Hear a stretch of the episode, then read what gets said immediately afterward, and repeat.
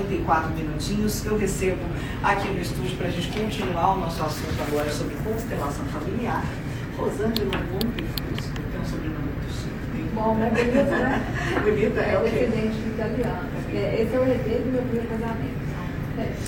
é. Rosângela, Rosângela é mediadora de psicóloga, professora, constelação familiar. A gente está tentando traduzir um pouco o que significa essa prática né, para as pessoas hoje. A gente comentou que está sendo usada já na justiça também. Queria que você explicasse um pouquinho mais para a gente. Mariana, bom, primeiro boa tarde a todos né, que estão aqui nos assistindo. Muito obrigada pela oportunidade de estar aqui. Né?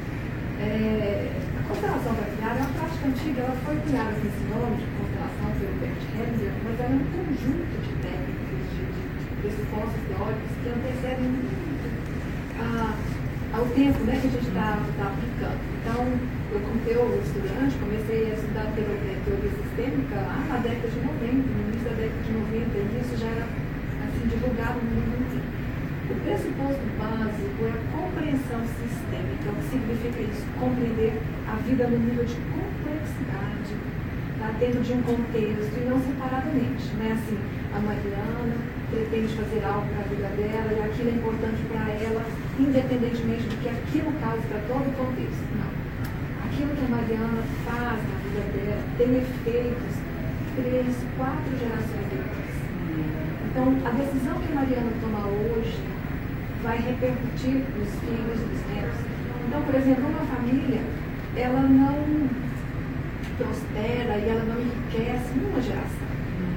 São várias gerações, então muitas pessoas trabalhando, muitas pessoas se dedicando.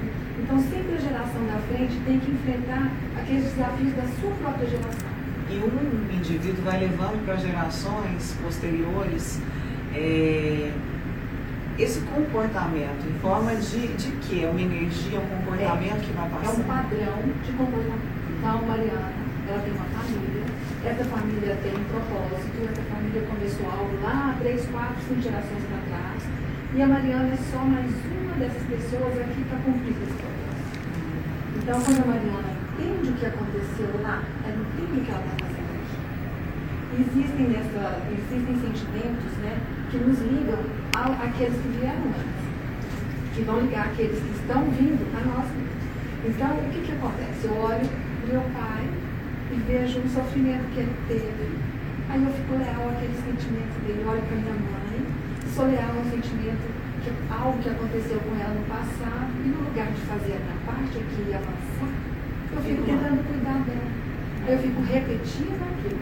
E naturalmente, por exemplo, uma mãe que perdeu a mãe, ela tem uma falta, uma falta importante. Então o filho chega e ele, pode querer ocupar esse lugar querer oferecer para essa mãe aquilo que ela não teve. Então, assim as gerações vão acontecendo e quando você, vamos supor, Mariana hoje, ela toma consciência do que aconteceu lá, do que, que é o comportamento da família dela, qual que é o sentido da Mariana na família dela. Mariana é a primeira filha, a segunda, a terceira, ela é, é ela vem antes ou depois de alguma perda importante, né? um trauma que a família é, viveu. Mariana ficou depois. Quem é Mariana? Aí ela percebendo isso, ela pode desmembrar né, a vida dela de um jeito mais, mais leve, compreendendo que ela não vai levar ninguém, mas ela precisa fazer algo que só ela pode fazer. Então, numa família, quando uma pessoa consegue perceber isso e avançar, as outras, as outras vão naturalmente.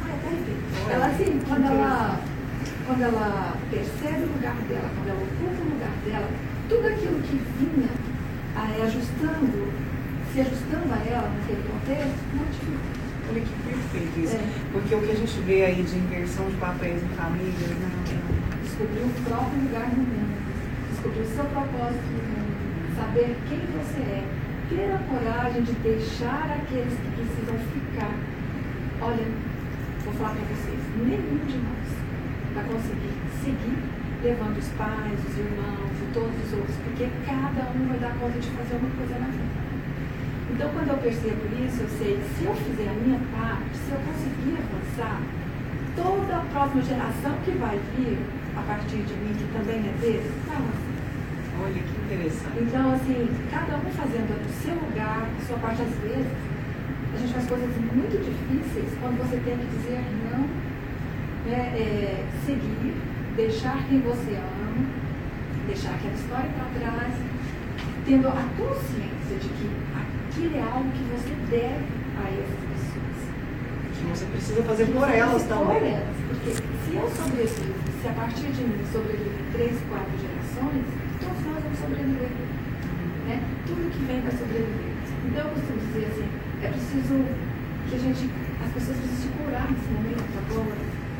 Cada um na sua própria vida, tomar essa responsabilidade de olhar para si, a responsa- a responsabilidade que ele tem com a próxima geração e perdoar tudo que aconteceu lá. Perdoar significa, ah, pai não me deu muito carinho, ah, pai foi embora e deixou minha mãe comigo.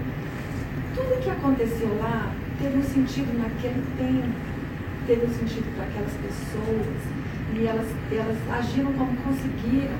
Então, olhe para você agora e olha, acontecer com a decisão que eu tomar agora? Né? É, e isso a gente vai encontrar temas complexos demais que a gente não vai falar aqui, mas quando, quando alguém decide pela vida de alguém, nossa, eu trabalho também na área da saúde, eu vejo que é muito difícil quando você tem que tomar uma decisão é, por alguém que não pode tomar a decisão por si mesmo. Hum.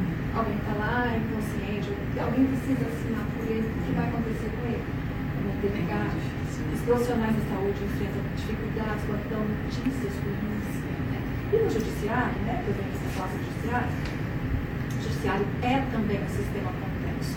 Do jeito que a família é complexa, o judiciário é complexo, o sistema de saúde é complexo. E aí a constelação lá tem ajudado muito a resolver esses conflitos, né? Inclusive- E às vezes uma coisa boba, né? Que aparentemente boba, né? Não precisa avançar, resolve ali. né? Isso. Inclusive para os operadores do direito, né? Os advogados, juízes, que eles se veem emaranhados num conflito de família. Né?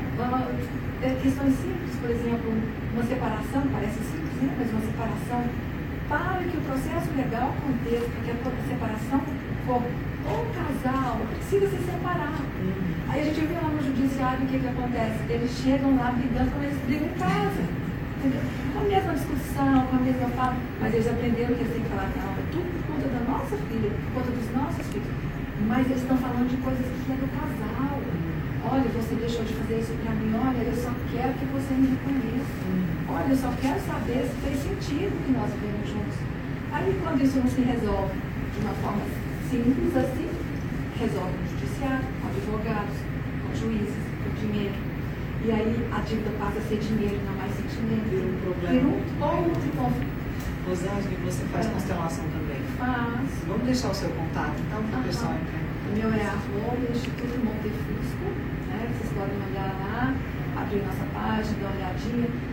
Eu, durante essa pandemia, fiquei um pouquinho mais reclusa, tive, assim, tipo, eu tenho uma dessas percepções sobre o que está acontecendo, né? E a gente está voltando agora, gente, com lugares para trabalhar. Muito obrigada. Muito obrigada. Que aula, gente. Eu ficaria a tarde toda aqui. escutando. Que delícia ouvir Ai. você.